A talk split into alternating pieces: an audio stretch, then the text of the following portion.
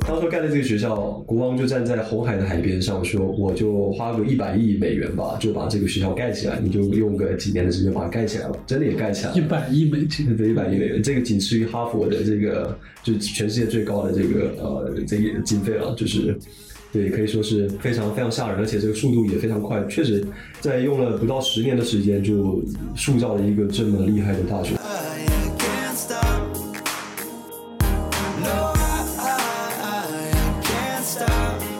住别墅，对这个我们之前在知乎那篇问答也看到过。当时我印象很深的一个很夸张的点就是，你往返就你回自己的国家那个往返机票说都可以坐头等舱是吗？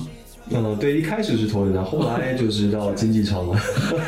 可能钱不够花了现。在有一些福利，他们可能也认识到没有必要，就是那么花，然后就是有有收着来一点，但是总的来说，当时知乎那篇神帖上写的都是真的。对，那是真的。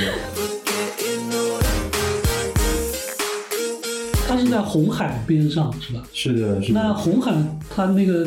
就是有那种海景房的感觉吗？就是对我当时候就住在那个海海景，就是我的那个落地窗一打开就是红海，然后有偶尔这个周末如果觉得无聊，我就会把那个钓竿钓丢出去，然后就偶尔可以钓到鱼。哦，那那就在海边。对我落地窗一打开，我窗一打开就是红海。对我们的宿舍，我有一段时间刚好就被安排到那个就是那个地方，然后还挺舒服的，就是你可以看着红海读书，然后写写文章，嗯还是挺惬意。红海的海也是很蓝的，是吧？对，很干净的，他们那边珊瑚啊，还有那个原生态都非常好。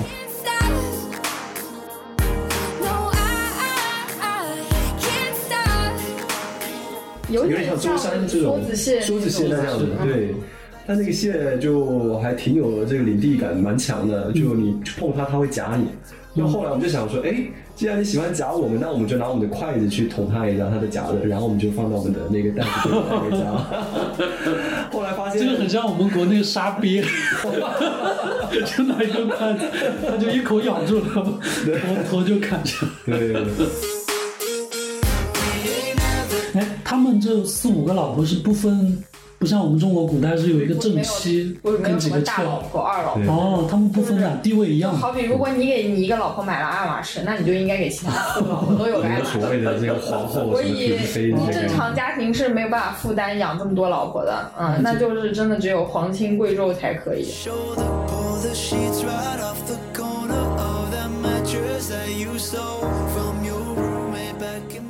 Hello，大家好，欢迎收听场面话，我是周周。今天特别开心，请到了我的两位好朋友舒燕和 Frank，他俩是一对夫妻。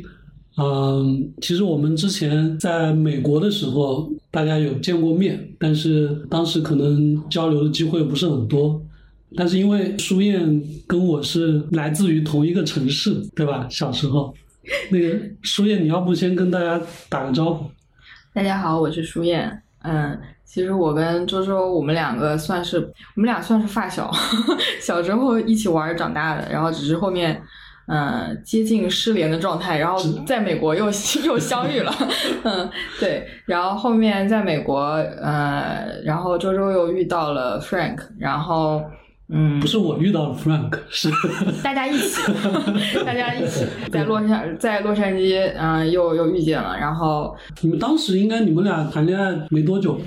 已已经有两年了，因为我们俩哦是一四年在一起的，对。然后我们在洛杉矶那会儿，应该是一六年一六年底，可能接近一六年底的时候，所以已经蛮久了。然后那时候我们俩是应该是准备要领证的一个状态，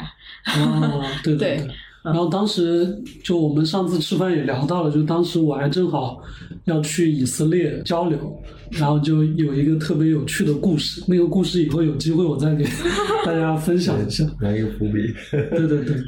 那个其实我们今天的主要是要 Frank 来给大家分享一下他在沙特学习以及生活的一些有趣的故事。那 Frank，你给大家 say hello。好好呀，哎，大家好，我是 Frank。对，今天就很有很荣幸能能参加到这个节目，然后这个这样的一个一个聊天的这样的一个一个活动当中，然后也是主要跟大家分享一下我在呃，沙特的这几年的一段经历吧，我觉得还是相对比较有意思的，因为这个是一个很多人都没有去过的一个一个地方，然后在这个这个国家，它也逐渐在走向开放，然后我觉得也是比较有意思，可以跟大家去去聊聊，然后分享一下。对，非常期待。我相信大家现在对于沙特，包括整个呃阿拉伯国家、中东，至少关注度越来越高。主要两方面原因嘛，一个是呃我们国家现在这个“一带一路”政策，那阿拉伯国家和中东是非常重要的，就是我们“一带一路”战略的一个地区。大家应该新闻里也能看到，领导人也去了中东，啊、去商谈合作。然后还有一个原因，我觉得是会更贴近大家，就是去年卡塔尔世界杯，嗯这个是一个盛大的全世界球迷的节日。Frank，你是哪一年去的沙特？对我当时候是一七年呃年初，先去做了一个实习到呃中东，然后呃沙特这个国家，然后它有一个学校非常有名，叫呃阿卜杜拉古旺科技大学。对，对，然后当时候觉得这个学校挺有意思的，人家都说它是一个土豪学校，所以我当时就有一个想法，我得看看这个到底这个学校到底有多土豪，然后去确认一下这个学校到底是不是真的是在学习的，还是说真的是这我想应该是国内很多网友就是也一直想搞清楚的。对。我记得我第一次看到这个学校是在，应该是在知乎上，知乎上就有一个问题，说那个一个学校能土豪到什么程度，就类似于这种问题嘛。对然后下面就有人啊、回答。那我觉得一会儿我们要着重问一下 Frank 关于这个学校的一些真实的一些情况。那舒燕你呢？你是不是因为 Frank 在那边，所以也想去那边感受一下？嗯，对，就是其实当时这个决定可以可以说是我们俩一起做的，因为他当时是准备要留学，然后因为他学习的这个专业其实就比较偏向这个能源，然后石化方向，嗯然后他当时就呃自己本身就有考虑要去。要去中东这些学校看一看，然后我当时我可能就是受了知乎这个帖子的影响，就是 我知道大家都看过我知道有一所这个很神秘，然后很有意思的这么个学校，然后我就给他推荐了。嗯，然后他他当时他有一段时间是相当于一个空窗期，然后他可以去申请一个实习看看，然后他就呃他在一六一六年底一七年初的时候就拿到了这个实习，然后去这个学校大概做了有四个月半年的时间。后来他决定要正式呃就是去这个学校读博，然后我就跟着他一起去了半年的时间，嗯，然后在那儿待了，待到过了一个春节之后回来的，嗯，这是你第一次去沙特，对吧？对，第一次去上，然后你后来回来之后，后来我记得又去了一次，嗯，对吧？对对，就是一开始也是因为，嗯，对中东比较好奇，然后想去体验一下，然后那那段时间是正好也可能算没什么事儿做吧，年轻的时候就是想跑一跑，然后所以跟着他去了去了半年时间。后来在那边，然后有简单的工作一阵，就是在学校里面，嗯，有简单的工作一阵，然后体验了那边的生活，然后我觉得差不多该回来了，所以就回来了工作，一直到工作到他快要毕业的时候，然后，嗯，然后我也正好遇到我自己想休息了，所以就又去待了半年，呃，没到半年吧，就可能五六个四五个月，嗯，OK，我觉得你其实这两次去中间是隔了好几年的，对吧？嗯，对，差不多，差不多是年对。嗯，对。那我我们一会儿也可以再来问一下舒燕，就是这两次去对那边觉得沙特有些什么变化啊、那我觉得我先给听友就是简单介绍一下沙特这个国家的历史。比如说刚刚 Frank 讲到的这个国王科技大学，它的全名是叫阿卜杜拉国王科技大学，对吧？是的，是的，对，然后阿卜杜拉其实就是呃现任沙特国王的前任，呃，其实也相当于是他的哥哥。他的哥哥是的，对，所以其实呃，我估计大家如果平时不怎么关心这些时政新闻的话，可能也不会很关心说沙特国王是谁，然后又换过哪几个。但是从我们这代年轻人呃出生开始，或者甚至我觉得从我们父辈出生开始，沙特的国王一直就都是兄弟。对，他们有一个共同的爸爸，这个爸爸是沙特这个国家之所以今天叫沙特阿拉伯这个国家最重要的一个人物，叫伊本沙特。嗯，伊本沙特他其实当年他那个故事好像讲得很传奇，事实上有可能有很多夸大的成分，就是因为当时他是说带了四十个贝都因勇士，然后就是去夺回了利雅得，利雅得就是沙特的首都，他是从另外一个家族手里夺回来的，就大家听着可能觉得很传奇，只带了四十个人就夺回来，但如果真的去了解一下历史，会发现原因是因为当时的利雅得总共也才只有两万人，就很像我们中国的一个街道，所以所以就相当于是部落跟部落的战争。呃，对，书书燕讲到一种关键点，就是在伊本沙特建立现代国家之前，其实那个地方就很像我们以前那种游牧民族的那种部落的感觉，它其实就是一个一个的呃家族或者叫酋长，是一个非常松散的部落联盟。伊本沙特他他虽然那个故事有点夸大了传奇性，但是夺回了利雅得之后，他确实非常厉害，就是他一点一点征服了其他所有的部落。他征服部落，一方面是他能打，然后另一方面是因为他是头种马，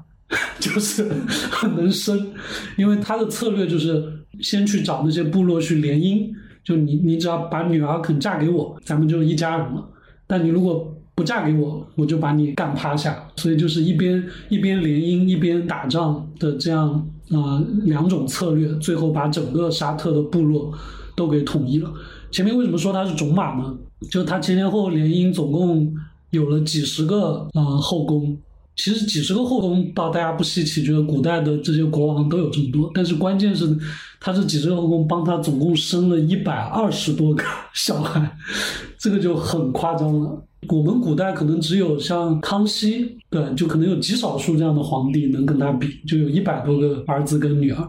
所以就他的国家后面很稳定，就是因为都是他的儿子在继承。但继承这一点呢，他其实是有点像我们古代游牧民族那种感觉，是兄终弟及的，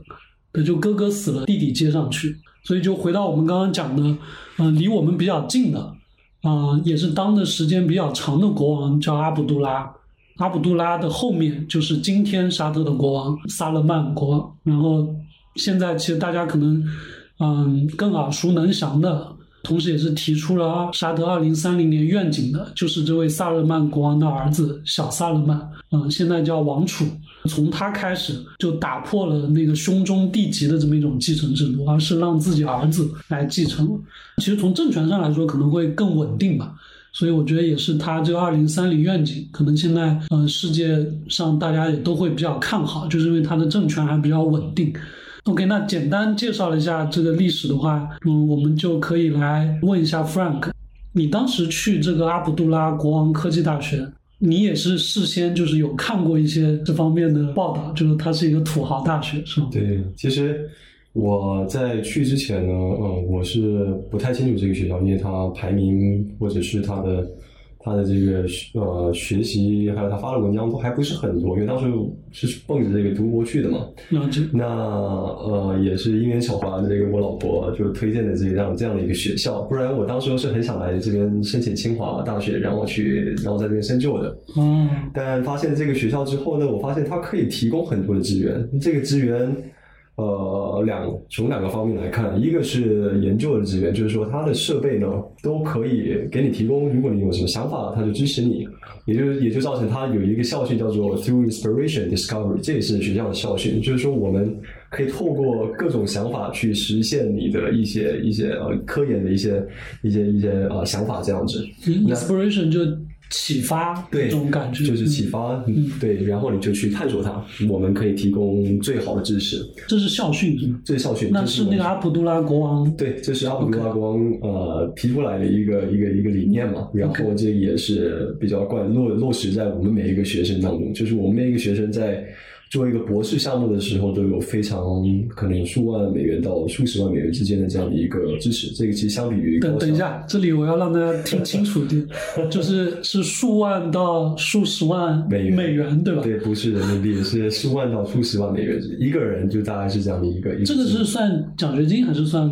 科研科研经费，科研经费。对你刚刚那个 又提到了一个问题，就是说这个只是只有科研经费啊，这个是只有只是科研经费对，，只是科研经费。对，如果你生活就是在生活之中，他还提供你这个奖学金，大概有两万的两万五千刀到三万美元之间，然后提供免费的住宿啊，还有来回机票啊，这些等于是全包的，还有这个呃这个你的健康保险都提供了，呃，对，首先是他的学费都是全免的，全免对吧？对学费全免，然后住宿费也全免，全免就给你住别墅，住别墅。对，这个我们之前在知乎那篇问答也看到过。当时我印象很深的一个很夸张的点就是。你往返，就你回自己的国家那个往返机票，说都可以坐头等舱是吗？嗯，对，一开始是头等舱，后来就是到经济舱了，可能钱不够花了现。在有一些福利，他们可能也认识到没有必要，就是那么花，然后就是有有收着来一点，但是总的来说，当时知乎那篇神帖上写的都是真的。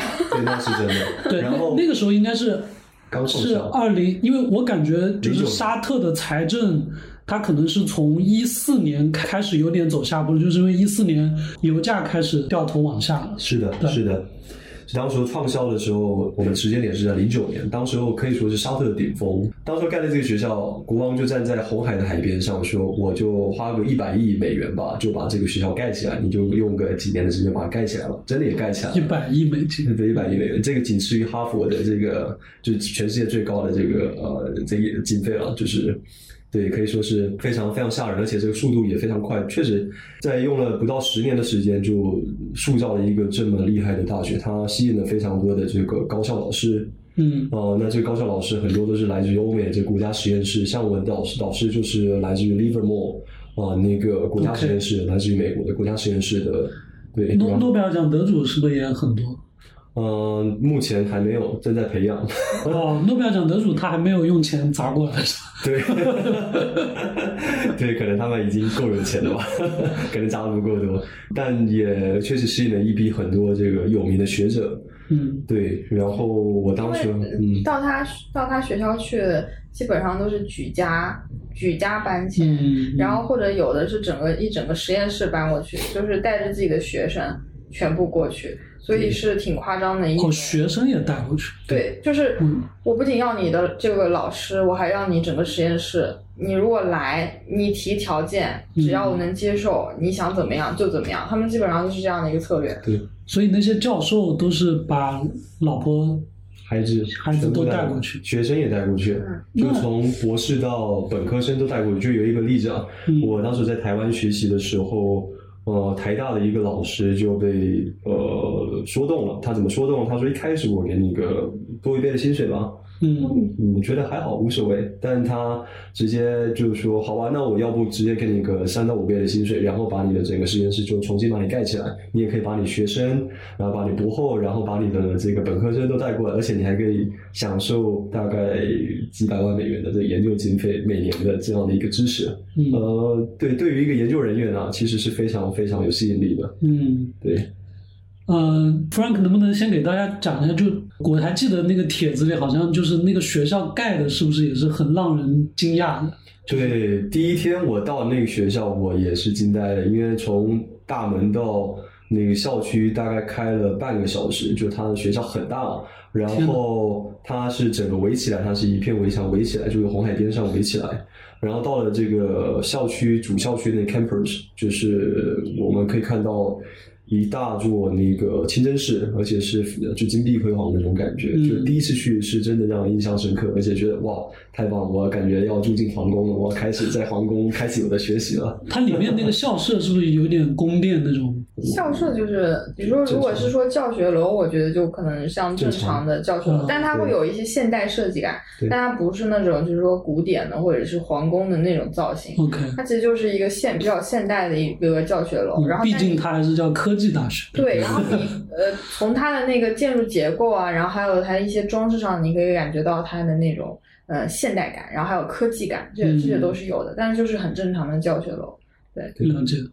它是在红海边上是吧？是的，是的。那红海它那个就是有那种海景房的感觉吗？就是对我当时候就住在那个海海景，就是我的那个落地窗一打开就是红海，然后有偶尔这个周末如果觉得无聊，我就会把那个钓竿钓丢出去，然后就偶尔可以钓到鱼。哦，那那就在海边。对我落地窗一打开，我窗一打开就是红海。对我们的宿舍，我有一段时间刚好就被安排到那个就是那个地方，然后还挺舒服的，就是你可以看着红海读书，然后写写文章，嗯还是挺惬意。红海的海也是很蓝的，是吧？对，很干净的，他们那边珊瑚啊，还有那个原生态都非常好。我记得那边吃的最多鱼就是那个石斑，石斑鱼。啊，对石斑鱼对特别好吃。对，对，这个学校就是，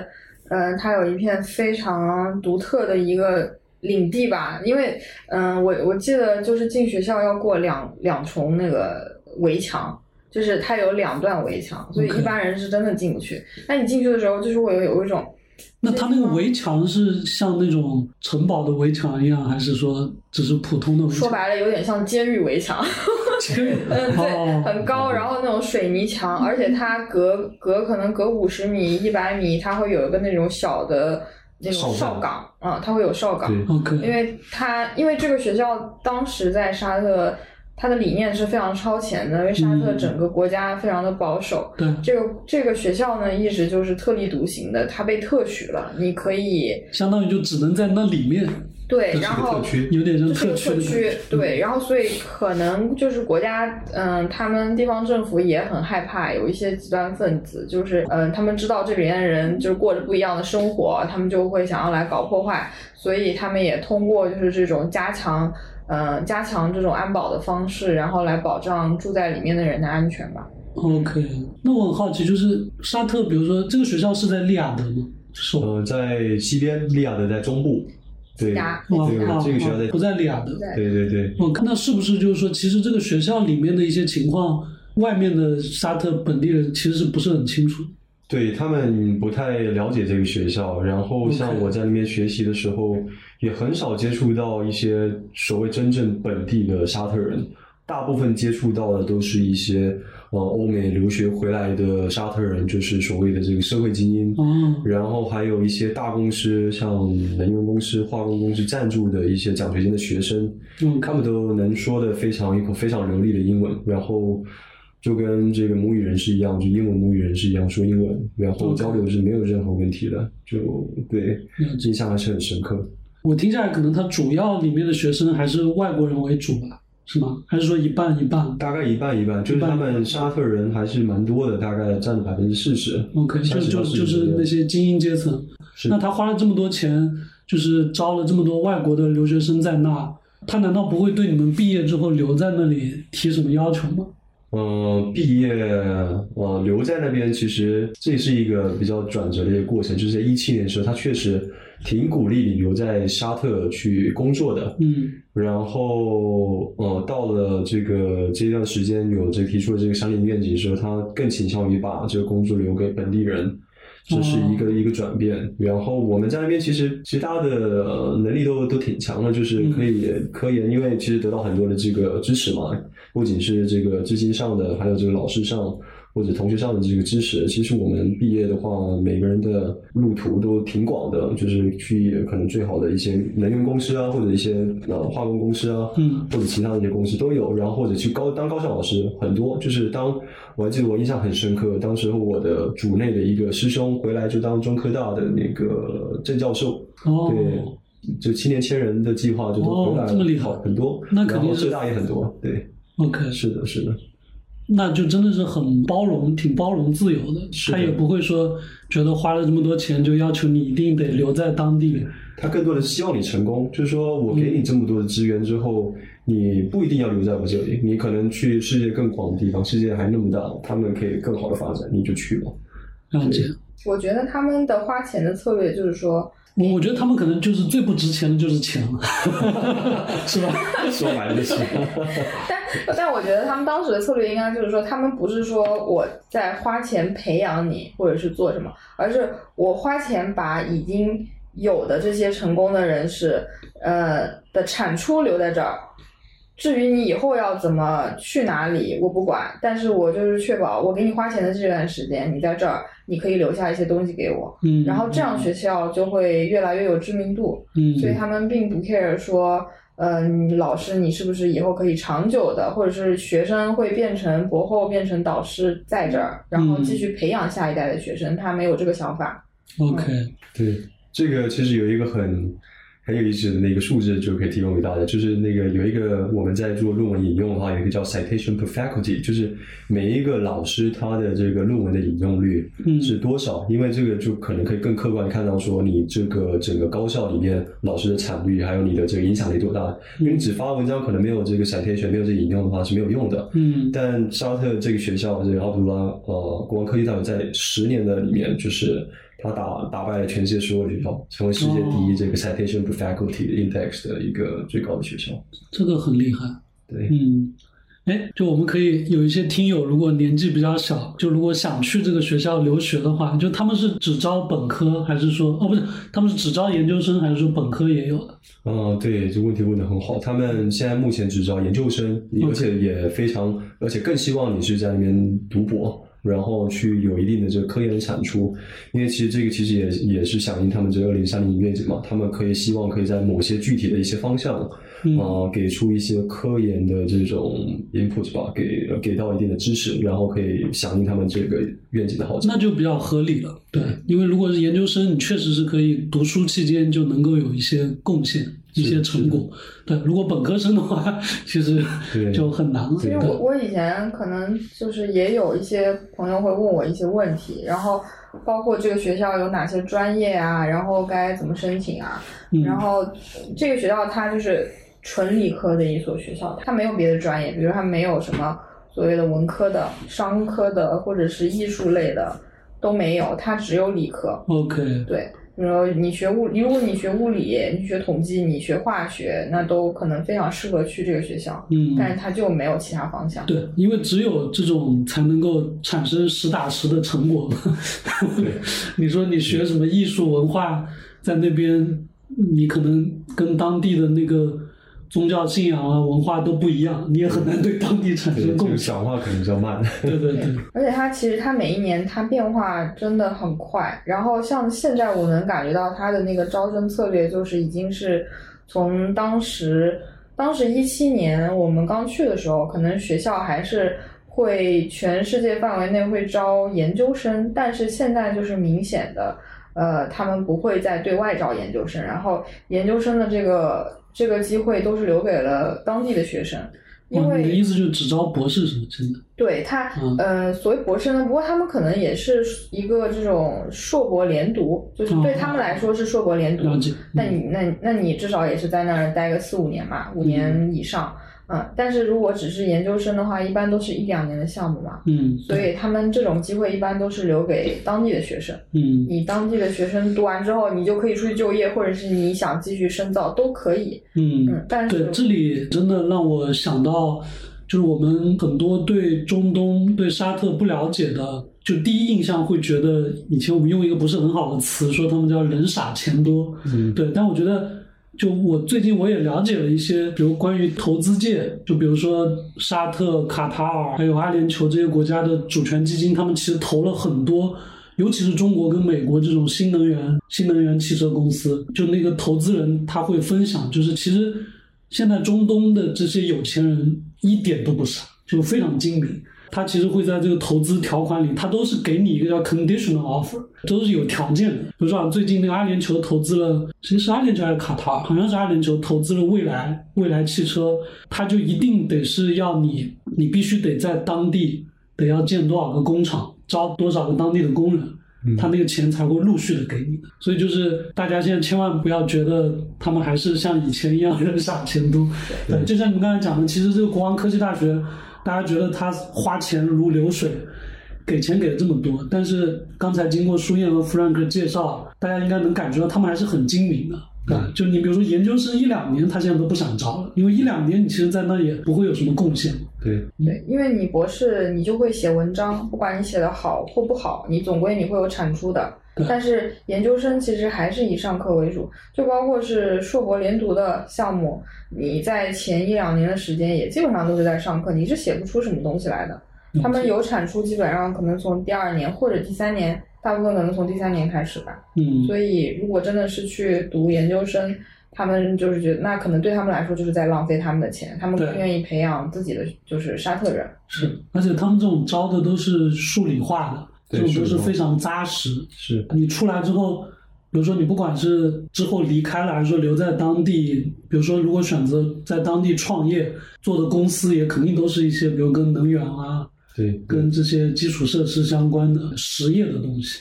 对，当时候我刚刚提到一个创业，就是在我当时那一段时间，呃，学校也都非常鼓励这个创业这个这些活动。对，我听书燕提起来过。我其实我在那边去的第一年我就创业了，就是他们给了很多的支持，然后也透过这样的一个创业活动去训练了自己的这个口条啊，然后怎么样去跟投资人去讲自己的这个就路演自己的这些产品呢、有有拿到投资吗？拿到投资当时候拿到了大概两万美元的投资，就很很很小的一笔投资，就 C 但 fund 学生嘛，对学生当时候就就做了一下，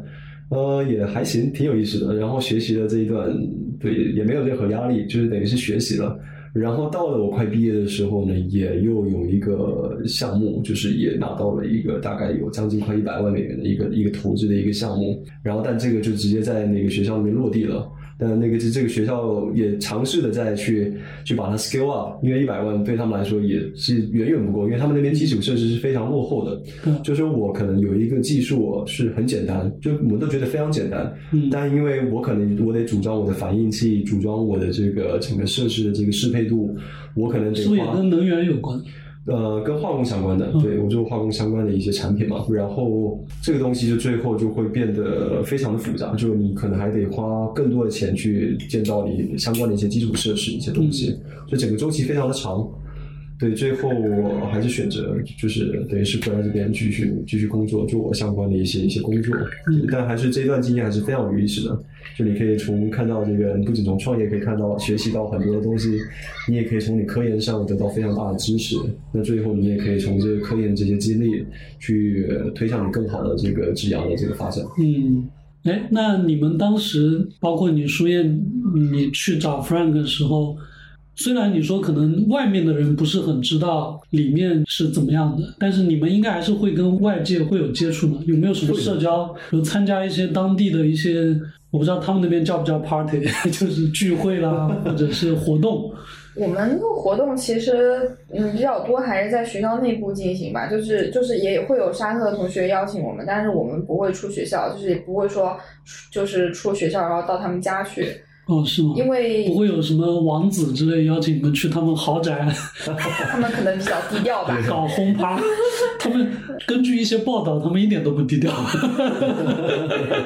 他们但但是他们确实很喜欢搞轰趴的，然后我们就即便是在学校去参加了很多就是那种很有意思的 party，就是在嗯。就是在国内就不会往那种方向去设计，但是他们感觉搞 party 他们是专业的，就是嗯就是这种感觉。比如呢？就是他们会有那种主题派对啊，但是我们参加的不多啊。然后我嗯。参加过一个很有意思的，就是、呃，就是那种夜夜光派对，然后他们嗯。搞了那种一整箱的那些道具，不知道哪来的，有很多的荧光棒，然后还有那种荧光的涂料，对，嗯、有很多的就是那种反正夜晚会发光的东西，嗯、然后就我们大家就就 happy，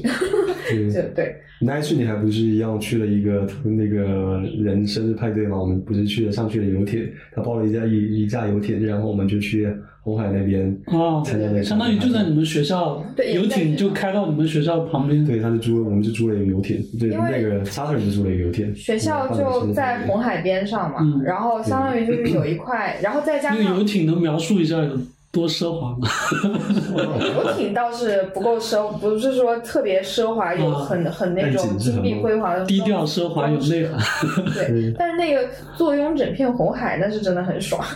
坐拥整片红海，对，因为什么意思？就是就是学校的那一片海域，相当于就是学校管辖的。啊，我不知道可不可以这么说，但是总归就是其他的船只或者是嗯其他的人他是进不来的。啊啊！你说是学校坐拥那那一对，就片在那一片红啊海，那那一角是属于学校的，然后学校也是有自己的游艇的这种设施，它有这种服务。哎就是那学生可以租吗？学生可以租也可以，租他可以包，就是可以大家包一辆，或者是你一个人租一辆，然后你就可以出去浮潜，你可以出去钓鱼。那学生租是不是很便宜的？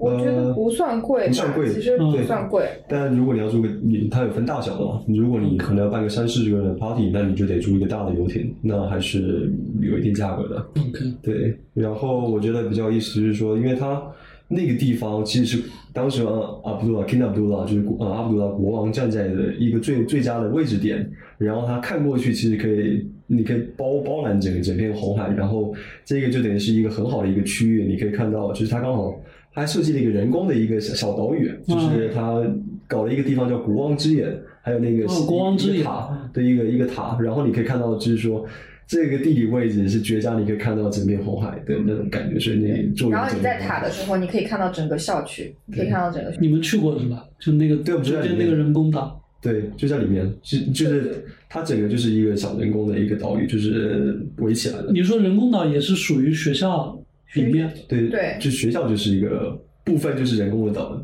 岛屿，就是延伸出来的。哦、对，，OK，哦，相当于学校是，就是它其实不叫临海，它其实就是把包括海的一部分也都包括进来，嗯，是这样的。嗯，想想怎么理解啊？这个，它其实就像，比如说，嗯，怎么怎么来理解呢？就比好比舟山，嗯，舟山，然后它可能搭了一，它搭了一部分的路出去，然后填了一些的，填了一些沙，然后在那个岛上立了一个塔，然后他就说你在站在这个地方看校区，那校区就是在海边上。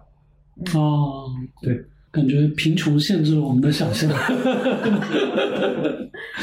对红海，哎，那我很好奇，红海它是都属于沙特管辖的吗？它应该跟别的国家应该，是共用吧？对对吧？？对面就是非洲了嘛。啊，对对对，我们当时也去浮潜了，也、嗯，也也看了一些很的珊瑚礁个。学校它还有那个生物方向的，然后他们生就海洋生物吧，可能，然后他们这个就是有一个分支，就是研究那个保护红海珊瑚的，因为红海珊瑚是一个很特别的。嗯，现在珊瑚本身就在减少，嗯，然后红海呢有一片珊瑚区域是非常大，然后物种就是那个珊瑚品种非常多的，所以他们有一个专业就是专门做这种珊瑚保护的。然后学校就在有某一片区域，就是就是有很多珊瑚是可以看得到的，然后学生也是可以浮潜，嗯，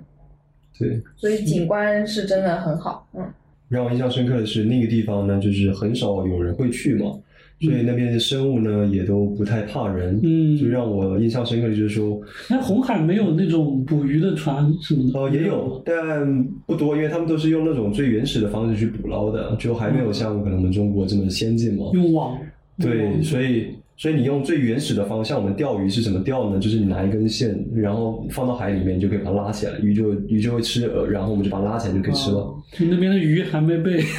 还没还被，还不够聪明，对还不够聪明还没有练驯化到对很单纯。然后我还记得那边那个螃蟹特别好吃，因为那个螃蟹很傻，也不是说很傻啊，就比较比较没有见有受到过中国人没见过世面，你知道吗？就是帝王蟹吗？呃，不是帝王蟹，就是海边那种什么像有点点像舟山这种梭子蟹梭子蟹那样的，嗯对。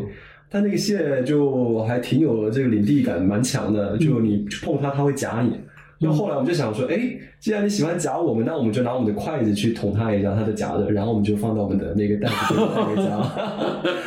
后来发现这个很像我们国内沙鳖，就拿一个筷子，它就一口咬住了，头头就砍下来。对对，后来这个中国人都发现这个这个螃蟹都挺好吃，也挺有自信的。我们就后来很多的中国人都去把它就是吃了，然后就对，很有意思。他们可以说是他们那波，就是他们这波同学带的头，就可能之前没有那么多人发现嗯那边有那么多的螃蟹，你知道吗？把先进的饮食技术对带，然后过去。然后而且而且他们那边还是埋埋头读书的，就是埋头钻研学习的人会比较多一些，就是没有想说嗯要去开发一些有意思娱乐项目。哎，当地人不吃海鲜吗？他们不吃蟹，可能。对不吃蟹，就觉得那个很奇怪。就吃鱼。对，吃鱼虾、鱼虾，对鱼虾是最热门的，而且是螃蟹绝对烧烤偏多。对，嗯，OK，对，就那可能像美国人不吃大龙不吃小龙虾一样。嗯，然后就美国人其实吃的 牛 New Orleans 新奥尔良但那种。他们吃不是那种那种，就 crawfish，对。其实我们在加州也都有那种店的呀，什么 crab 是他们吃的是那种中大型的那种，不是那种小龙虾。没有，就就是那种小的。你你你难道是我无没吃过？知了，是我无。他们就那种酱料嘛，就是 New Orleans 那种酱料。Anyway，就说回那个中东饮食嘛，我们正好可以聊到。那他们当地人最习惯吃的是鸡肉、羊肉、牛肉，然后配饭。他们也很喜欢吃碳水，我觉得跟那个新疆那边的饮食是很很像的。哦 OK，对，然后这个反正有碳水，你就得再配瓶可乐。他们也很喜欢喝可乐，然后对这些雪碧、碳酸饮料他们很喜欢喝，因为搭配简直完美。哎，那他们为什么感觉没有那么胖？他们很胖，很胖吗？胖，对我，感觉肯定没有欧美人胖吧。我你说觉到欧美人，真的是我一个朋友，他是意大利人，然后他们就很喜欢调侃意大利人身身形都还不错。嗯他们说：“哎呀，你看那个 Saudi shape，就是沙特的形态，就说他们胖。对他们很多人都他很胖。们是有这个这种说法，他们就叫 Saudi shape，但就是梨形身材，诶其实对感觉我电视上看到的，包括我当时的那个 MBA 同学，都还算正常。对，我觉得我见过的精英可能都没有那么胖，那那但是全世界都。走到外面去，都很多就是。但大部分的人是胖的，因为他们的饮食结构是不是那么的健康？他们很喜欢吃甜食，然后他们很喜欢吃甜点，就是你一有什么空闲的时间，他们都会提供很多很多的甜点，然后那里面就会有很多的糖，很多的糖分，嗯，对所以他们就会摄入很多。嗯，没有那么健康的饮食结构，然后就导致他们每个人都是就是那种梨形的，就是屁股非常肿肿的那种。对，而且他们也不适合运动，就是他那个地方所有人的这个出行的方式，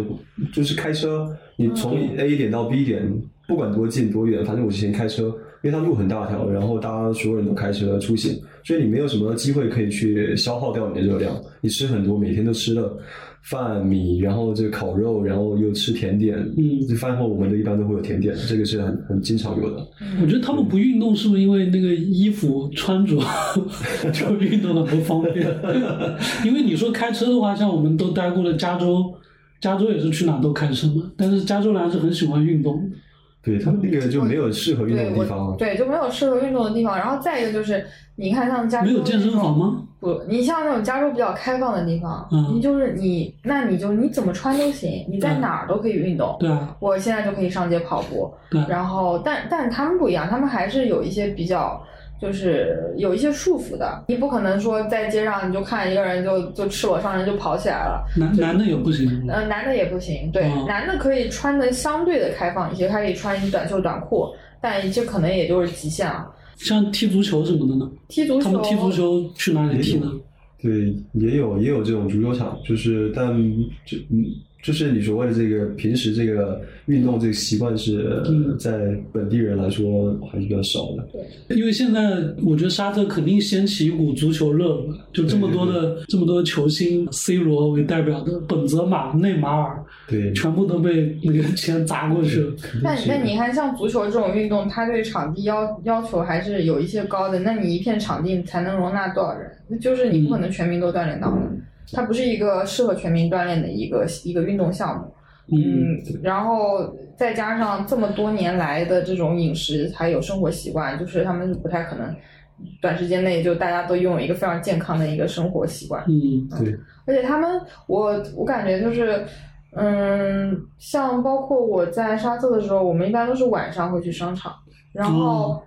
他们感觉是一个非常就是一个非常昼伏夜出的一个状态，就是哦，是这样的。嗯嗯，对。但白天呢，据我了解，白天他们也还是要上班的，大部分的沙特人白天还是要上班的，但晚上就会带着一家老小，然后就出来商场购物，一直到半夜。就我们十二点我们受不了，我们要回去了，但他们就可能他们会逛到三点四点。哦嗯，逛到三点四点，对这个有意思。哎，我还以为像这种保守的国家应该什么宵禁啊，什么晚上会更严格，没想到他反倒晚上更自那也许。会是可能是更早的时候吧，就嗯至少我们去的时候已经没有宵禁了。对，对所以他们大部分唯一的可以说是唯一的娱乐活动就是 shopping，就是逛逛商场逛逛商场，嗯买东西，买买买。反正钱多嘛，没 地方花。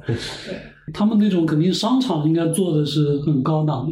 的，呃，面积很大，只能说是面积很大。你要说它有多高档，精致，我觉得没有我没有中国得这边嗯这么用用国内的标准去衡量的话，可能就会觉得还好。对，但是那边的商场就是真的很大，嗯，要逛很是要逛很久的。嗯了解。它那种商场给我感觉像是两千年那种比较老式的商场，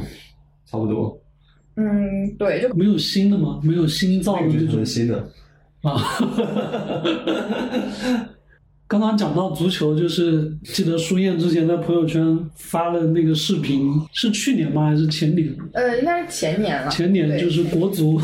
国足可能唯一拿得出手的一场比赛，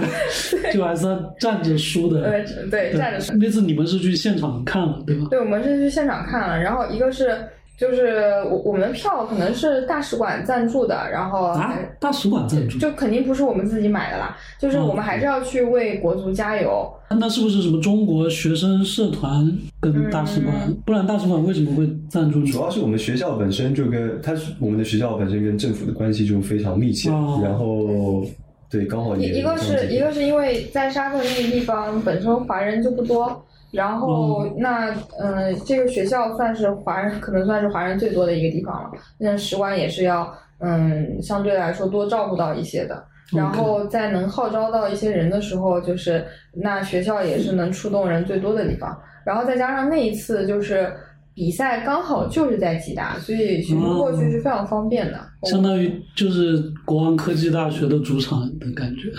也 但也不能算是吧，还是有一些当地还是有一些那个其他的学校的一些人，然后还有一些商会的人，嗯，嗯都有去。然后还有我还有遇到就是那个真的是球迷。然后，对他之前飞了迪拜，然后你们都是伪球迷，我们都是伪球迷，真的。然后紧接着就飞来沙特，就是就是为国足呐喊那种。那当时大概有多少中国球迷啊？包括你们我们那个六可能一百号人吧，啊？这么少？是很少的，因为本身沙特就没有开放旅游签证对当，时我还没你开放呃就是正常是很难过去的，对啊，嗯，所以就只有在当地当地的人，然后能够去参加这个肯定一围观这个半以上的华人都是这中国人都是学校的对学校对都是国王科技大学。对对，都是学校的。我估计别的学校应该也没有什么，没有没有中国就我们这个学校才有中。学校。嗯，对，哦，所以当时其实那估计，比如像首都利雅得，没有当时也没有什么中国人，对也没有什么中餐馆。嗯，多少会有一些吧，应该还是会有一些做生意的。但是因为利雅得它是在东边嘛，然后吉达它作为一个港口城市，它在西边呢。嗯，然后呢，它两边隔得还是比较远，有一些人是从利雅得赶过来，但不多。嗯，还是吉达就是本地的一些华人去参加了那一场，就去围观那一场比赛。嗯，对对对，那场比赛我看你发的还挺有意思的，对，是以讲讲看。呃，一个是我们去的时候，其实我们是心很忐忑的，因为一个是我们 本主场球身那个作为就是那个中国区的一个颜色，我们是大红色，在在那一片就是非常非常扎眼的，因为他们是绿色。对。啊，我们是大红色，是一个非常呃本身就是一个非常对立的颜色。然后嗯，我们去的时候是很忐忑的，然后再加上平时就是其实大家还是在呃学校内部被保护的时间居多，嗯，然后包括我们去学校的时候，那个也都会先保存一个就是这种嗯、呃政府啊或者是领馆的一个那种电话保护电话，嗯然后人家都会说，如果你在外面遇到危险的话，第一时间打这个电话，嗯就是嗯也都会给我们传达一个尽量不要出去嗯惹事的这样的一个印象。对，然后，所以我们在外面，然后又是参加这种大型的这种聚会活动的时候，还是有点怕的。但这次是领馆让你们去的，背后有人撑腰。对啊，然后，呃，然后呢，再一个就是，嗯、沙特也是在逐年走向开放，然后有了这么一场这种国际赛事，嗯、好像那次也是，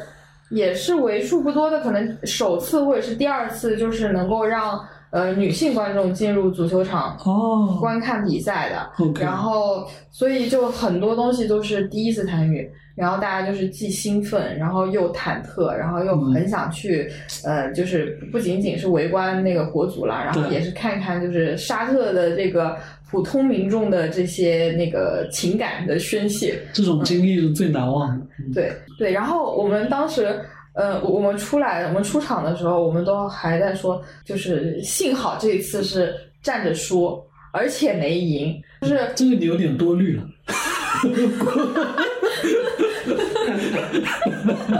嗯，对，然后他们他们是嗯真的情绪很激动，他们赢了之后他们很开心，但是呢，我们还是能够感受到，就是沙特人。嗯，大部分人还是很文明的啦，然后他们也是对对中国人，他们看到中国人，然后是很友好的，嗯。所以我们出来的时候可以说是夹道欢送吧。他们看到就是因为我们大家都是穿着红色的那个助威的衣服，然后所以就是很显眼。然后他们一看哦中国人，然后就围上来要拍照、要握手啊，然后就围着我们喊啊，然后就那种很很开心的那种喊啊。嗯，然后呢，我们开车的时候，我们就呃那个车窗摇下来，然后就跟他们交换那种纪念品，很有意思。嗯我就开在那个马路上，然后对面，然后前面啊，然后后面啊，他们车窗就摇下来说 Chinese Chinese，然后我们想说他们干嘛？是不是要骂我们？然后有一个同学他就把那个车窗摇下来，他说他说他要是骂我就骂回去，然后对面就把他们的那个国旗啊，然后什么的扔过来了，嗯然后然后他们就想说想要留我们的那个就是我们的衣服或者是我们的旗子给他们，嗯对，然后他们还有挂在脖子上的那种，就是像围巾一样的，就反正都是他们的一些周边吧。嗯然后然后我们就车窗互丢。对，因为三比二这个比分确实是会让他们最满意的。对，所以足球迷都知道，三比二这个比分赢的那一方是最爽的。然后我我记得那个比赛的时候，还有一个很有意思的，就是因为他们平时不是诵经的时候，他们会有那个大喇叭嘛，啊，就是呃，然后里面就会播那种诵经的那些东西，那个喇叭功率是很大的。嗯然后他们上就是那些观众上场，他们就带着那个大喇叭，很响，就是我们根本盖不过，就是我们拼命喊，我们根本盖不过他们那个喇叭的声音。然后他们那个助威方式也也很神奇，就是一边唱歌一边助威，我们听不懂在唱什么，但是就觉得旋律还蛮好听的。然后不是那种宗教的歌曲吗？嗯，不是，对，不是宗教的歌曲，但不像我们，我们只能喊加油嘛，嗯就是嗯或者是喊一些就是那种押韵的那种、嗯那种助威的词，但他们是可以唱的，嗯，就很有意思。尤其是在球场里对一起唱的时候，对对对，还是很震撼的。嗯，然后就两两边就互喊，我们连我们连那个鼓都打破了，我们带了一个大鼓，啊然后结束的时候那个鼓面都破了。可以，不容易，给国足还能这么用劲的加油。那那还是要的嘛，毕竟自家人。对对对对，这种确实不一样。你说你在国内，我们根本就不想去看国足的比赛，但是如果真的在国外，如果真的有比赛，我们肯定还是会去的。嗯，嗯，还是要为自家人努加把劲。对对对，自家人再不争气也是自家人。哎，那 Frank 就是你在那边待了快五年，对吧？嗯，你觉得你在当地有交到什么比较好的朋友吗？就是当地人。前面你们也讲到，就是平时也就还是不大敢出去嘛，对，就觉得可能，我估计可能就因为文化啦、信仰什么，毕竟还是很不一样嘛，对就觉得跟当地人可能很难有那种心与心的交流那种感觉。对对但我不知道你待了这么多年，有没有可能会稍微有一些能够深入交流的？也是有的，而且就是因为待了五年嘛，其实我们像做研究项目啊，我们很多的是跟很多人合作，然后在这个合作过程当中，我们也可以交到很多来自不同领域的一些朋友。像我是学化工的嘛，那化工其实它是一个化学跟物理还有工程的结合，所以当我在做这些课课题的时候，反正交到了还挺多朋友的，尤其。让我印象深刻的就是说，有一些沙特朋友，他们真的是很厉害，就在这个做美食啊，还有让你制作这些让你开心的饮料，这个这方面都是非常厉害的。OK OK，对，平时也会到他们这个家里去，然后去吃吃喝喝，然后聊聊这个未来的想怎么发展、职业发展。其实我们在那边很多时候都是进行所谓这种比较科学性的科学，还有这个对，可能你们更多还是学术上的交流学术上的交流，然后他们会邀请你，比如去他们家里吃饭这种。宿舍有宿舍就宿舍哦，就是宿舍我们宿舍吃饭，然后也也挺多的，对。那比如说他们家人来的时候，对，其实他们这一批人，嗯呃，就是我们这一群同学，他们很多都是留留洋欧美的嘛，他们的本身很开放，但其实他们家庭不一定是开放的，嗯。所以很难去说你带了一个外国人到家里去，而且当这个你这个语言不通，就是平时你就交流没有任何问题，然后都可以非常深入交流，说哎你最近怎么样啦，对哪个女生怎么样啦，嗯。然后什么什么什么之类的，这都可以聊，但。当你到一个家里的时候，他也得变一副，就是他也得换一个他的那个姿态去去向对外展示，因为其实确实是不太一样的，就是本身的这个文化差异，因为他们走在非常前卫的这一这一端。所以也是保保持尊重嘛。如果能邀请到他们宿舍，我觉得已经很好，就是非常，我觉得 对，这个就像就包括呃，我这里我插一句，就他们都是本地人住在一起一个宿舍，对，没没有说外国人跟呃混着住的，混得住，但他们倾向于就是沙特人跟沙特人住在一起，哦、是自己选的是吧？这个呃室友对是可以沟通的，可以选择的，嗯。对。毕竟习俗上还是不太一样，对就如果混得住很还是容易出出麻烦。对对对，主要他们有一些，比如说每天要有些对对是有的宗教上的仪式，嗯对。嗯，会会影响到嘛。然后如果像那个，如果他们如果跟欧美的人住，然后有一些同学太奔放了，也会影响他个人。对嗯，但我就感觉，其实这种精英家庭的小孩，尤其是年轻人，我相信他在国外其实就跟全世界年轻人肯定是没没有任何区别的，去不当，对吧一模一样的。对，只是说他们现在回到了自己的国家。但我觉得像你们学校，其实，在学校内部，我估计他们该看什么电影也会看，然后对该该听什么流行音乐也肯定对，听，是？跟一般的这种我们理解的世界是一模一样。就是他们如果去了欧美这些留学的同学，他们的思想都非常的先进的，嗯甚至有时候会提出一些让你觉得哇眼睛一亮的一些观点，嗯让你从来都没有想过的。然后我们也很喜欢，就是透过这样的一个讨论，然后得到一些比较有意思的一些一些想法。嗯，那他们当地的年轻人，就是你像我们大部分的国家，基本现在都会遇到一个共同问题，就是年轻人不愿意结婚，就是不愿意生小孩，然后生育率就越来越低嘛。那我不知道沙特那边年轻一代，因为我知道他们原来过去这几十年生育率应该一直都是很高的，所以就导致他们现在三十五岁以下的青壮劳动力应该是非常丰富的，对吧？对那现在比如说年轻一代，他们这个思想会产生变化吗？对，像我认识的一些同学，他们的兄弟姐妹可能都四五个，对，四就已。经生了四五个。不不不，就是我的啊同学，他有兄弟姐啊妹四到五个嘛。但到了他们这一代，其实像他们这些留洋欧美的这些人，然后他们的这个家庭观念就觉得也生生个两个、一两个就差不多了。哦其实跟我们的观念非常像，就他更愿意去花。呃，因为你时间精力有限嘛，他更愿意就是去呃培养一个就是跟他非常亲近的，或者是你就是更更关注这些呃，不要把这个所有的精力都都发散出去的这样的一个思维，其实跟我们还还挺像的。但是他们应该都还是会选择结婚的吧？对就是有的，有先进思想的其实还是少数了，因为毕竟他们能有机会出国的也回来就是精英嘛。嗯，但是大部分的沙特的本地人，就或者是比有比较少这种留洋背景的，还是相对保守的。保守的就意味着他们还维持着比较传统的这种婚恋方式，就是相亲。他们是两个家庭嗯拿着照片，嗯，然后互相让你确认是不是这个人，对就非常保守的一种这种相亲的方式，然后来确定自己的对象。对，我觉得他们那种其实家族的压力应该是很大的，对吧？就算你是那种精英，其实你越是精英，其实家族的压力越大。对我觉得他们那种，我觉得应该不可能允许你不结婚不生小孩的，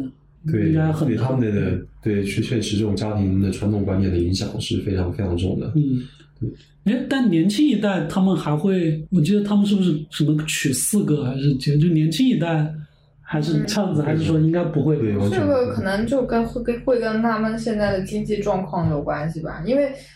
呃，就我的了解，在他们古兰经教义当中，就是他们允许他们娶四五个老婆，这个东西是在当时那个开疆拓土的时代，就是为了、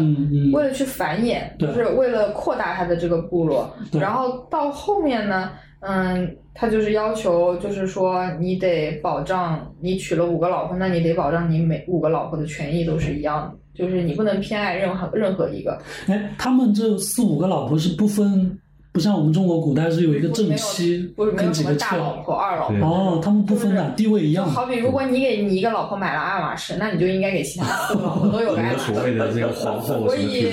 正常家庭是没有办法负担养这么多老婆的，嗯，那就是真的只有皇亲贵胄才可以。嗯嗯，但我的意思就是，即使是那些比如皇亲贵胄或者是最有钱的家族，他们的年轻一代的小孩受过这些现代化思想影响之后，他们是不是也会不愿意多娶几个？就即使他有这个能力能多娶，我觉得这个这个完全看个人吧，这个愿不愿意，那有些人其实现在那个王储他也就只有一个老婆，对，哦，是吗对，你可以去看哦看，他也是树立一个典型，他是一个现代的典型。？OK，对，那还真的挺以身作则的。对啊嗯，对，因为没有要求，就是说你必须要娶多个老婆，他只是说可以可以，你可以这么做，但你如果这么做，那你就要保障你的每个老婆都是平等的。我就是想到一个很实际的问题嘛，因为精英家族娶的小孩肯定也是精英家族的嘛。那比如说他娶的那个女生，她也是可能留过学的，呃，但我不知道他们的女青年能出国留学吗？应该可以吧？可以的。对啊，精英家庭对吧同？学对去。对啊，那那我觉得她也受过良好教育，她肯定就不希望自己的老公娶多个的。对，是的，是的。正好聊到这个，就舒燕，你因为前后去两次，中间隔了四五年，你觉得那边的女性的这个权利，包括女生的，不管是工作啦还是生活上的状况，有没有一些比较大的变化？嗯，这肯定是有的。一个是光从这个开车来说，就我嗯去的那个时候，女性是还不能够开车的。这个我好像看到过新闻，好像是一六年，不是一六年，就是因为我去的时候是一七年嘛，我去的时候那个时候女性是不可以开车的。嗯，然后应该是到可能一八还是一九，就中间有一年的时候，然后开放了，然后女性是可以考这个驾照的那可以说是举国欢腾。嗯，对，然后然后再一个就是，嗯，我记得那个吉达当时应该是第二次去的时候，然后吉达已经开了一家电影院。就之前是没有哦电影院的，因为像这种聚众娱乐活动是不允许的，哦，电影院原来都没有，对，对电影院都没有。然后，呃那你们学校里面有吗？对，在我去学校之前，全沙特就只有两座电影院，一个是在石油公司，一个是在我们学校，哦，连首都利雅得都没有电影院。就这两座。利雅得有没有我不知道，反正吉达是没有，但吉达已经是他们的第二大城市了，而且是港口城市。吉达相对利雅得还更开放一些，吉达都吉达德可能，吉达可能像上海这种呃感觉。对，就是对 吉达相对首都还更开放一些。嗯，然后嗯，也是到等我第二次再去沙特的时候，然后他们才有电影院的。虽然说也不是说什么电影都能放，嗯但是但是有那个电影院就是已经是非常大的一个进步。女观众可以进对，然后这是可以去的，就是哦大家都是可以去的。那你们有看过吗？在那边？我们没看过，对，因为因为对我们来说，我们就觉得在外面看那电影，一个是它没有那么新，它是老电影吧，是吧？它不是说特别老的电影，比如说它放的可能是半年前的电影，然后或者是有一些重要镜头打码的电影，嗯就是所以就是对你来说就没有那么有吸引力了，就你说的重要镜头可能就只是个接吻或者什么，他们是不是都不允许？嗯对，可能不允许的，对，哦，然后还有一个我觉得很有很有特点的是，我第一次去沙特的时候，就是他们那个路面上的广告，路面上的广告是不允许录那个女性还有小孩子的脸的，哦，所以你会看到很诡异的那种画面，就比如说是内衣店，然后或者是那种母婴用品店。它明明应该是，就是呃有这样的，就是它是有模特的，但是模特是马赛克，就是模特的脸他都是马赛克，嗯。然后就是一副非常巨大的马赛克的照片，然后就立在那儿，嗯。然后再打广告，就直接马赛克。对，直接马赛克，就是很很奇怪。其实它它可以换一种那种那种广告方式，比如说就不是人了，那你就直接拍物品，对啊，是啊，但它还是有人，它只是脸都是马赛克。嗯，然后，但是等第二次再去的时候，就已经是就是可以有这些形象了。嗯，还是遮住的吗？还是说可以？他那个模特可能不是不是本地人吧？就反正是不是本地人都不露脸。就脸还是不露的，对只是说没有马赛克。对，嗯，就就是他们会戴头巾嘛，就是你正常的装束什么都是有的。嗯嗯，对。就是还是蛮大区别。你可以看到，就是那个国家就是在逐步的走向一些开放，而就是嗯能够感觉到的。对，这种都是要循序渐进的，慢慢来。哎，那他们女性现在出门都还是要遮脸的吗？这个东西其实，呃，也在我接触过程中啊，这个东西其实跟他们自己个人的一些就是宗教信仰是有很大关系的。嗯。嗯，比如说接受过这种先进教教育的，然后他们可能已经已经接接近这种无神论者了，然后他们不嗯。在乎这些东西了，嗯。嗯他们就不会，他们不会蒙脸，但是他们还是会就是披头巾嘛，那个蒙个纱但那个头巾呢就踢得非常的松，然后时不时的会扯一下，然后你还会觉得，哎，这个动作有点撩人。对，就是他们就是会那种非常不经意的这种，嗯，戴一个这种头纱，然后嗯然后蒙住一些自己的头发，但是越保守，然后那个宗教这种教义，然后就可能深入到骨子里的，嗯他会蒙的越多，嗯然后你可以根据他那个露出眼睛的那个程度来判断，就是他大概是有多保守。嗯有的就直接是一个面巾，就是直接盖住，他连就是那一丝眼睛都不会露出来，就直接是一个头巾。哎，那你在那边的时候有没有当地的女生能够交朋友的？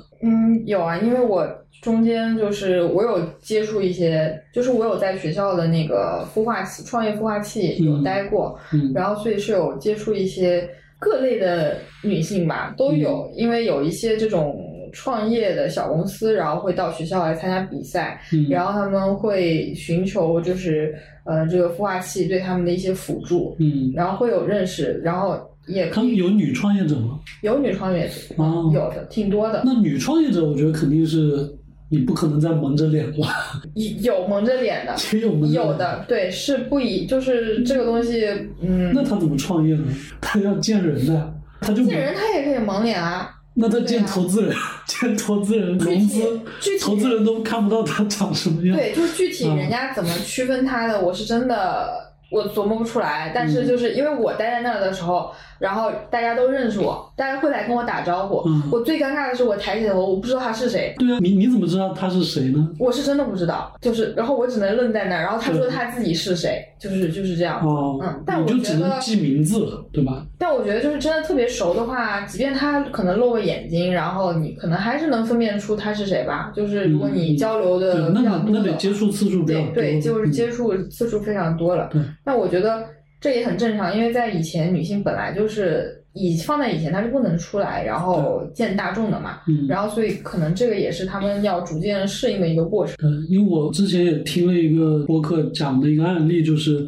也是一个女投资人，她是中国人嘛，她在当地认识了一个应该是寡妇，但是那个寡妇就跟她成为特别好的朋友。但是就只要他们一出席那种公众场合，有很多本地人的时候，那个寡妇就会有意的跟他保持距离。就他不想让别人看出来，他跟一个非本地人、非本宗教信仰的人太近的话，他的那种这叫什么本族人的压力还是很大的。嗯，肯定，因为整个国家还是相对保守嘛。嗯，嗯，他们还是要就是遵从自己的社会规则。对。嗯，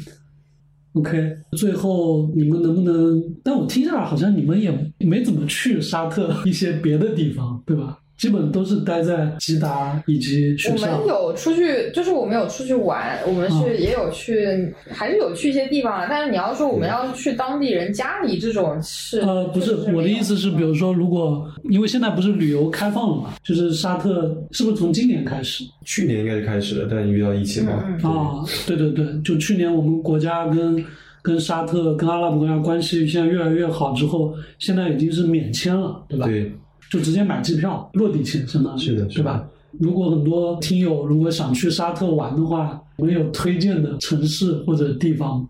推荐的话，其实你首先落地，我觉得最好还是在吉达，因为吉达这个西部这个应该是港口城市吧，它对外是很很开呃开放，而且相对比较对开放包容的。然后以这个为据点，你再往北或往南。那当时我们就当时呃我们开着车，然后自驾游是先往南，那个地方靠山区，然后靠近也门，是可能是已经稍微到山区了，那个地方偏山，然后有很多的那种植被，其实是。呃，可能是超乎你想象，因为你觉得沙特都是这个沙漠地带嘛，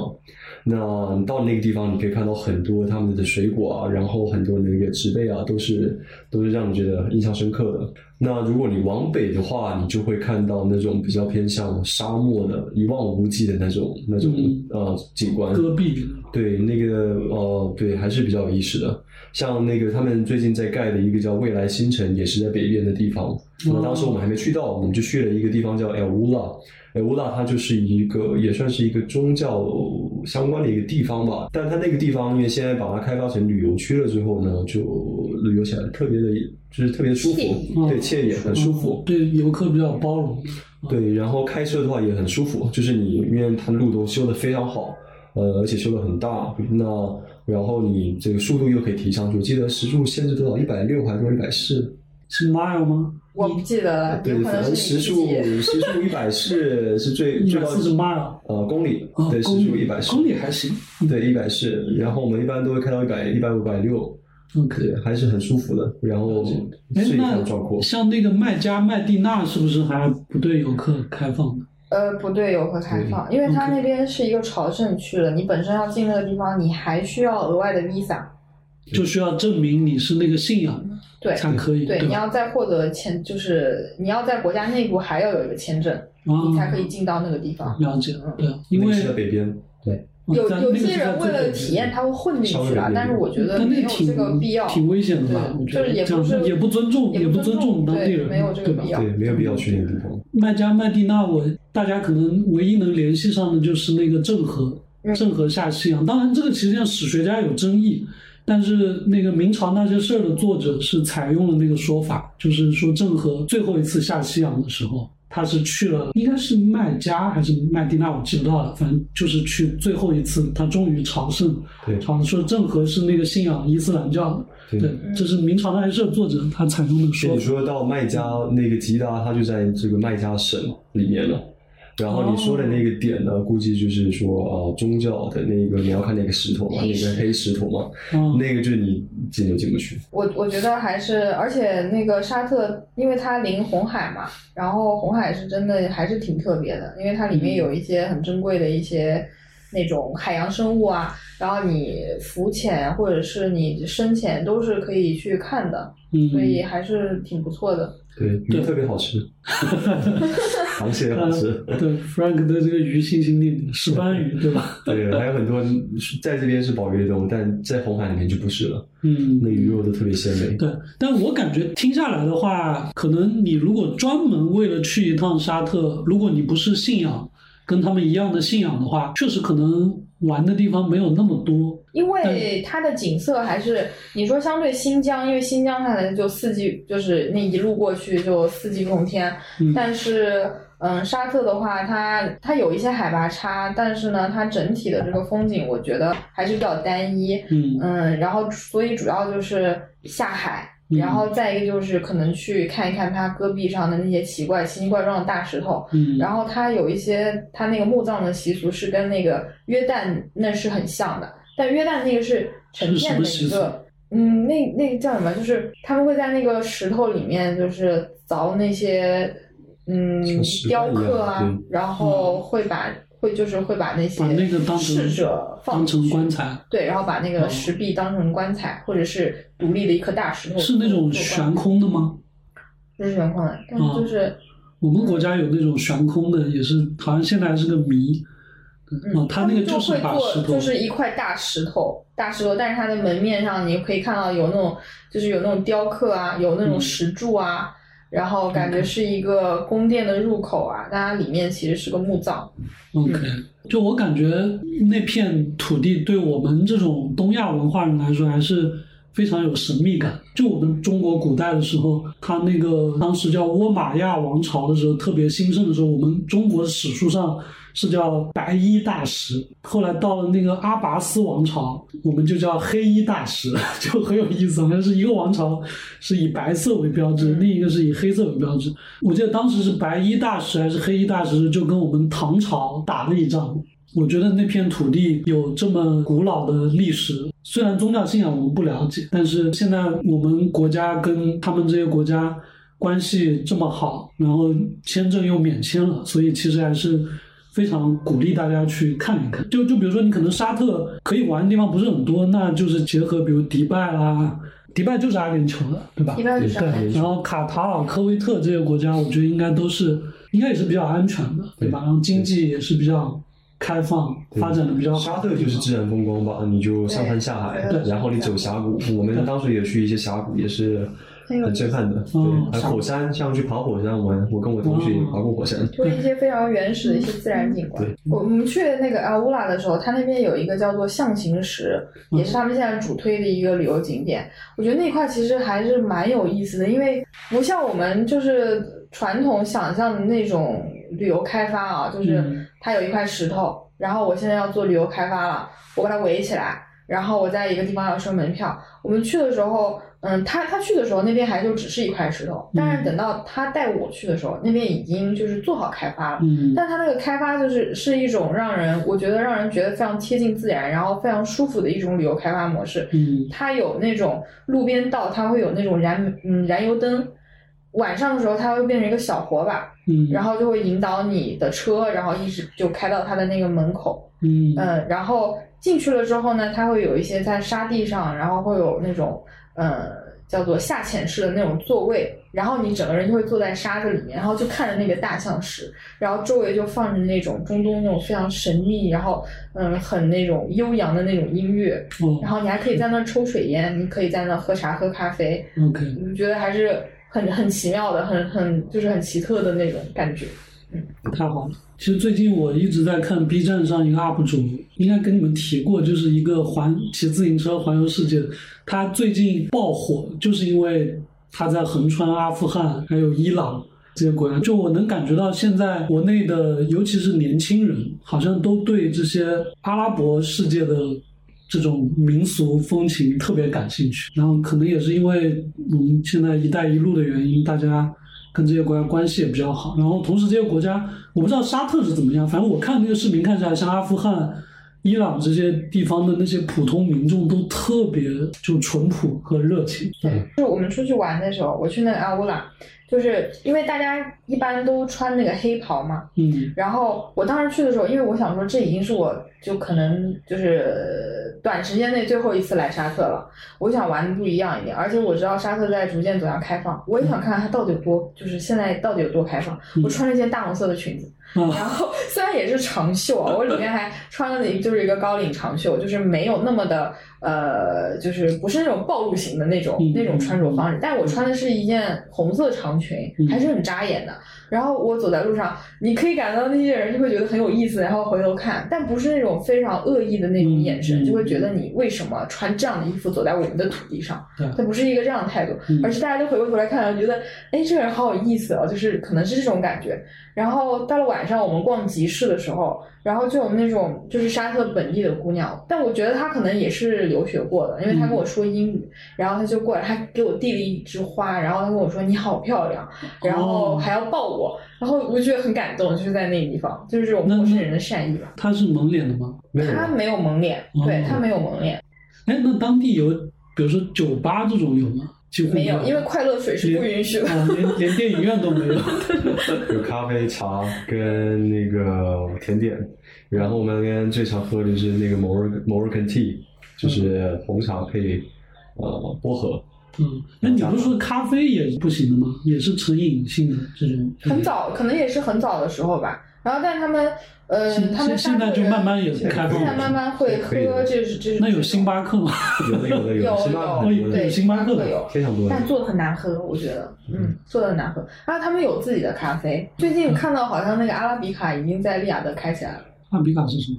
是一个就是你你知道有一个那个 logo 是一个 percent 吗？哦，那个是是中国的吗？中国的牌子嗯，我不中国的吧？太确定它是不是深圳的牌子还是哪儿的牌子，但是它它就是 Arabica，Arabica，对，嗯，然后我第一次知道这家咖啡店的名字。这家咖啡店蛮火的，对的，嗯，对，在国内就是那种有种网红店的感对觉，，大家都拍照。在利雅得开起来了，我觉得还是，嗯，他们在记录一些新的东西，我觉得还是挺不错的。可以的，可以的。对，我觉得既然都已经免签了，你毕竟得照顾游客嘛，对吧？然后同时，我觉得大家如果真的去沙特玩，我觉得肯定不会有什么安全性的问题，但是就一定要学会尊重当地的这种文化跟风俗，是的对吧？是，首先是尊重当地的风俗人情，再一个就是建议大家过去看一看、体验体验，找一些新的商机。是的，是的，对因为我我觉得那边对我们来说，可能就像我们当年的改革开放一样，嗯他们是真的是处在一个蓬勃发展的阶段，嗯，是有很多很新的，然后他们也愿意去接纳的一些新的东西。对嗯，尤其现在国家会非常鼓励，只要是沿着“一带一路”沿线嗯去做。好的，那今天非常感谢二位，也聊得很开心。很开心参加这个这个播客。感谢周周的邀请，好的，那我们跟大家 say goodbye 吧。拜拜。拜拜。拜拜。